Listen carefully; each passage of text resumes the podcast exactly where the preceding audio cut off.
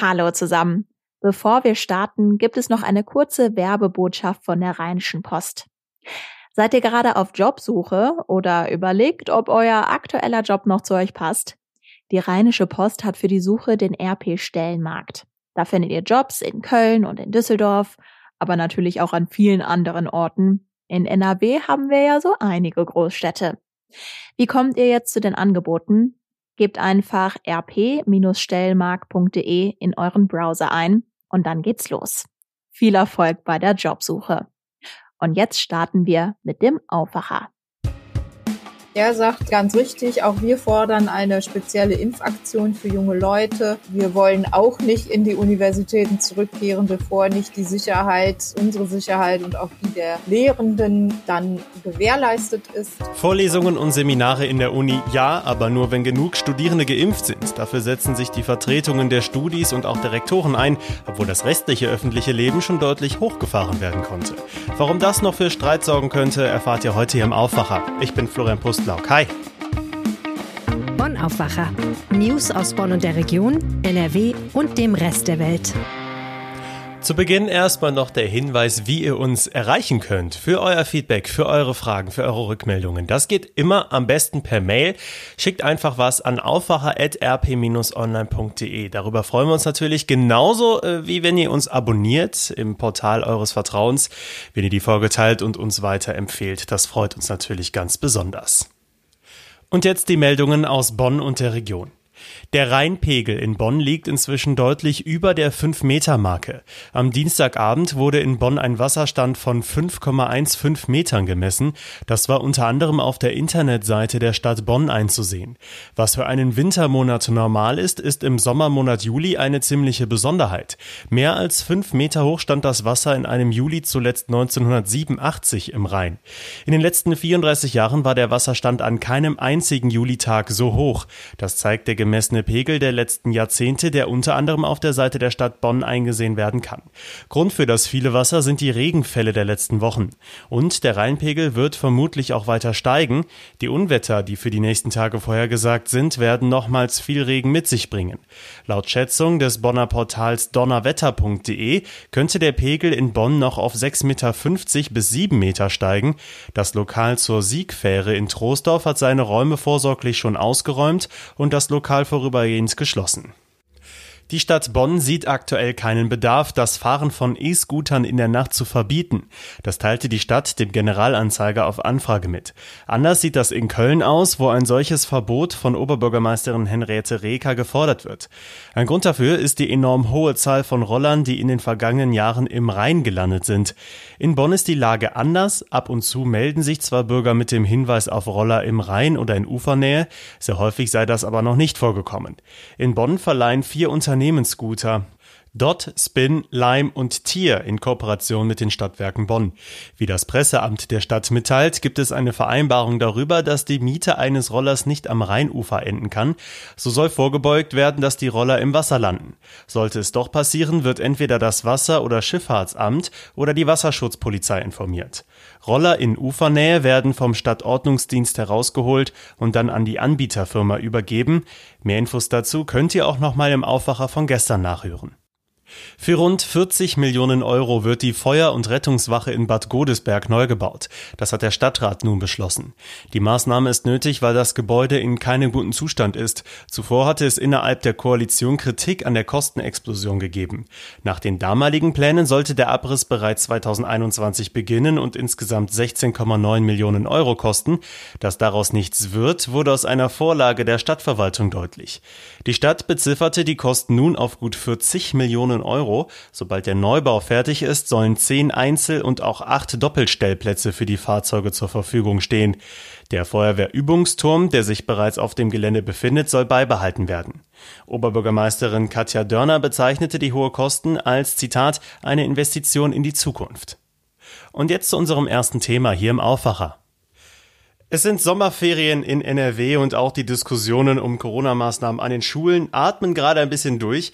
Was daneben aber trotzdem ziemlich untergeht, ist die Situation an den Unis. Hunderttausende Studierende sind aktuell in der Prüfungsphase, aber größtenteils weiter per Remote. Präsenz bleibt die Ausnahme. Darüber spreche ich jetzt mit Kirsten Bialdiger von der Rheinischen Post. Hi. Hallo. Du hast dich an die Landesrektorenkonferenz gestern gewandt und da ging es schon um das Wintersemester, was ja im Oktober beginnt. Kehren dann die Vorlesungen zurück? Ja, die Frage ist nicht so leicht zu beantworten, wie sie zu stellen ist. Also die Hochschulrektoren haben sich da jetzt auf eine Linie geeinigt und ihre Maßstäbe genannt gegenüber unserer Redaktion. Und zwar haben sie gesagt, vollen Präsenzbetrieb an den Unis kann es nur geben, wenn 80 Prozent der Studierenden und der Mitarbeiter an den Universitäten geimpft sind. 80 Prozent ist ja ziemlich viel, wenn wir uns mal anschauen, wie hoch die Impfquote in der allgemeinen Bevölkerung ist. Die ist ja im Moment so bei etwas über 40 Prozent, also 60 Prozent sind noch ungeimpft. Wie du schon sagtest, im Herbst beginnt das Wintersemester, also im Oktober. Da bleibt nicht mehr viel Zeit. Also sie sagen aber auch nicht, die Unis bleiben zu. Also das wäre dann auch der falsche Schluss. Die Rektoren sagen dann aber, wenn nicht die 80 Prozent erreicht werden, dann können wir auch nur anteilig Präsenzlehre stattfinden lassen. Sie haben dafür auch eine Begründung. Und der Professor Lambert Koch, das ist der jetzige Vorsitzende der Landesrektorenkonferenz, sagte uns, dass eben die Abstandsregeln dann weiter eingehalten werden müssen, wenn nicht 80 Prozent geimpft sind. Und das wiederum heißt, dass die Uni, die haben ja auch nur begrenzte Raumkapazitäten, dass die Raumkapazitäten dafür nicht ausreichen, dann alle Studierenden aufzunehmen in den Hörsälen und Seminarräumen und dann kann man eben auch nur anteilig Präsenzlehre stattfinden lassen. So ist die Argumentationslinie. Ja, du sagst es, die Impfquote von 80 Prozent, das klingt jetzt erstmal utopisch. Wir haben ja schon zuletzt gehört, dass selbst an den 70 Prozent gezweifelt wird, zumindest was die Gesamtbevölkerung angeht. Passend dazu wird jetzt aber heute an der Heine-Uni in Düsseldorf ein Pop-up-Impfzentrum eröffnet auf dem Campus Campus wird geimpft. Ist das vielleicht auch so eine Lösung, um gerade was das Personal und die Studierenden angeht, doch ein bisschen mehr zu erreichen als der Rest der Bevölkerung? Ja, das ist tatsächlich auch ein Modell, das sich die Landesrektorenkonferenz so vorstellt. Also sie sagen, wir brauchen jetzt dringend, damit wir das überhaupt noch schaffen können. Wir haben ja jetzt schon Juli und Abstand zwischen Erst- und Zweitimpfung, je nachdem, sind ja immer ein paar Wochen.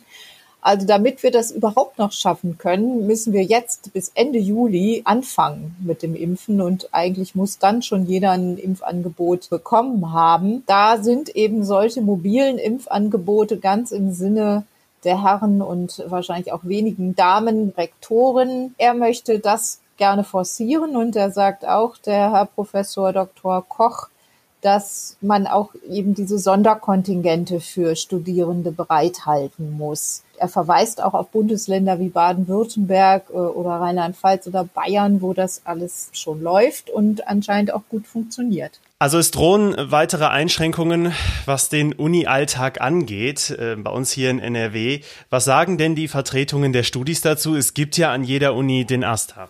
Ja, genau. Äh, und es gibt dann auch eine übergeordnete Organisation, die Landesasten, und die begrüßen das und die sagen, ja, eine hohe Impfquote ist auch aus unserer Sicht die Grundvoraussetzung für die Wiedereröffnung der Hochschulen. Ich habe mit dem Koordinator gesprochen, Tobias Zorn, und der sagt ganz richtig, auch wir fordern eine spezielle Impfaktion für junge Leute. Wir wollen auch nicht in die Universitäten zurückkehren, bevor nicht die Sicherheit, unsere Sicherheit und auch die der Lehrenden dann gewährleistet ist. Und sonst muss man andere Lösungen finden. Und da machen sie auch Vorschläge und sagen, Großveranstaltungen sollen weiter online stattfinden, wenn eben die Impfquote von 80 Prozent nicht erreicht wird und die Seminare sollen dann auch nicht mit voller Personenzahl stattfinden. Und es sollte auch möglichst Luftfilter geben. Jetzt passt das aus meiner Sicht nicht so ganz zu den restlichen Diskussionen aktuell in NRW, was die Corona-Beschränkungen angeht. Stichwort Inzidenzstufe Null und viele Lockerungen. Ähm, ist das vielleicht auch so ein bisschen das Signal an die Landesregierung, jetzt weiter strikt auf Corona zu schauen und nicht das gleiche Spiel, was zum Beispiel mit den Schulen getrieben wird, jetzt auch mit den Unis weiterzutreiben? Das, das ist sicher ähm, auch ein bisschen der Hintergrund. Es laufen gerade Gespräche der Landesrektorenkonferenz mit der Wissenschaftsministerin Isabel Pfeiffer-Pönsken. Und äh, diese Gespräche entwickeln sich, so habe ich gehört, wohl ganz gut, aber sie sind eben auch noch nicht da, wo sie sein sollen. Und da ist es ja dann durchaus auch ein beliebtes, eine beliebte Taktik, mal mit, mit bestimmten Vorstellungen an die Öffentlichkeit zu gehen. Ja, und wenn ich an meine Unizeit zurückdenke mit 400 Leuten in einem Hörsaal, das fühlt sich in der jetzigen Zeit irgendwie auch immer noch utopisch an. Jetzt sind die Pandemiefolgen aber auch für die Studierenden ja sehr heftig. Also ich bin froh, durch zu sein mit der Uni. Der komplette soziale Aspekt ist ja weggefallen zwischenzeitlich und das ist total wichtig im Unileben, finde ich. Müssen wir da auch mehr übersprechen, was das für Folgen hat für die jungen Menschen an der Uni, auch für die Inhalte der Lehre und insgesamt die Entwicklung? Es betrifft ja nicht nur Schulkinder, dass die da einen gewissen Rückstand jetzt haben. Ja, das ist äh, eine ganz furchtbare Situation. Ich, ich erlebe das auch jeden Tag. Eine meiner beiden Töchter studiert und ist im dritten Semester, hat die Uni noch nie von innen gesehen, kriege das also auch aus erster Hand mit, äh, wie belastend das ist, nur Online-Vorlesungen zu haben und vielleicht mal gelegentlich für eine Prüfung oder für einen Präparationskurs mal in die Uni zu gehen. Das sind schon Belastungen, die wir da den jungen Leuten abverlangen. Und ich bin mir nicht sicher, ob man da tatsächlich dann so viel strengere Maßstäbe anlegen sollte, als man es in der Gastronomie tut oder auf der anderen Seite ja auch inzwischen in Clubs. Also wir haben ja die Clubs geöffnet in Nordrhein-Westfalen, zumindest in den Kommunen mit einer Inzidenz unter zehn.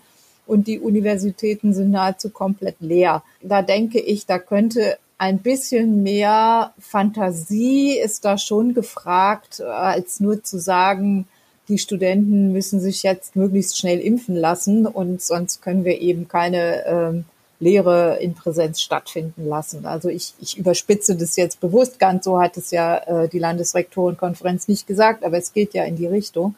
Und ich denke, da gibt es schon noch die Möglichkeit, vielleicht auch eine Art von Wechselvorlesung oder dass, dass die Studierenden dann eben jede zweite Woche in die Vorlesung kommen und dass bestimmte Seminare mit äh, kleinerer Teilnehmerzahl, die es ja auch gibt, dass die dann auf jeden Fall stattfinden können.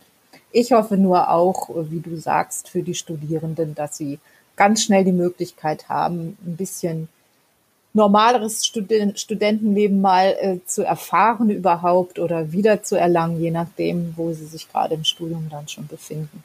Vielen Dank, Kirsten Bialdiga. Gerne. Die Milliardäre liefern sich aktuell ein Rennen, na klar, um den Weltraumtourismus. Ihr habt es bestimmt mitbekommen. Der britische Milliardär Richard Branson hat gerade neun Tage vor Amazon-Gründer Jeff Bezos den Flug ins All angetreten. Und nicht nur in den USA, auch bei uns in NRW wird in diesen Tagen übers Weltall diskutiert. Wir haben es schon gestern im Aufwacher hier angekündigt. Die Bundeswehr hat im beschaulichen Üdem ihr Weltraumkommando aufgestellt. Mein Kollege Gregor Mainz ist dorthin gefahren und kann uns jetzt von seinen Eindrücken berichten. Hi. Hallo. Du bist jetzt nicht direkt mitgeflogen ins All, klingst trotzdem ein bisschen hallig, das bitten wir natürlich zu entschuldigen. Sag mal, Gregor, äh, ja, wie sah es denn da aus? Was hast du gesehen? Wurde da auch direkt was ins All gefeuert? also es, es gibt da auf dem Flur dieses Weltraumlagezentrums gibt es tatsächlich eine Rakete, es ist aber nur das Modell einer Ariadne-Rakete. Äh, wirklich gefeuert wird da nichts. Und jetzt sieht es dort so aus, dass man in Räume kommt, abgedunkelt sind, mit dem Hinweis darauf, äh, ja, im Weltraum ist es ja auch dunkel, ähm, abgedunkelt und ganz viele Computerbildschirme sind da. Und da drehen sich dann äh, ganz viele Modelle der Erde, um die dann viele tausend kleine rote Pünktchen sich drehen, die alle einen Satelliten darstellen. Weltraumkommando klingt für mich jetzt ein bisschen abgespaced. Erinnert einige vielleicht auch an Star Trek, Star Wars und sowas. Wie abgespaced ist denn die Arbeit des Kommandos wirklich? Also man bewegt sich natürlich im Space, also im Weltraum und äh, man hat es da wirklich mit unvorstellbaren Dimensionen zu tun, auch mit physikalischen Phänomenen. Also wenn man da versucht, einen Satelliten abzubremsen, damit er einem anderen ausweichen kann, dann muss man vorher berechnen, äh, dass er auch seine Höhe verändert. Wir haben es da mit, mit Annäherungsgeschwindigkeiten zwischen verschiedenen Weltraumobjekten von 15 Kilometern in der Sekunde zu tun. Also man bewegt sich da wirklich in Dimensionen, die wir aus diesen äh, Star Wars äh, Reihen noch kennen bezogen auf andere Beobachtungsobjekte, die dann im interstellaren Raum zwischengeparkt sind, ist das schon eine sagen wir, eine spacige Vorstellung. Was muss das Weltraumkommando denn da genau machen? Also klar, du hast schon gesagt, dass Satelliten, andere Satelliten ausweichen müssen. Das gehört zum Beispiel schon dazu. Also erstmal sind sie äh, absolut defensiv aufgestellt. Sie machen ein Lagebild, das möglichst genau ist. Ist kompliziert genug.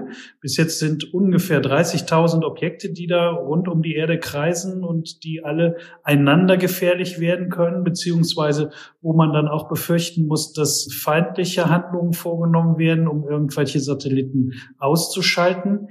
Aber natürlich ist es eine Weiterentwicklung. Das Weltraumlagezentrum ist letzten September in Udem in den Dienst gestellt worden.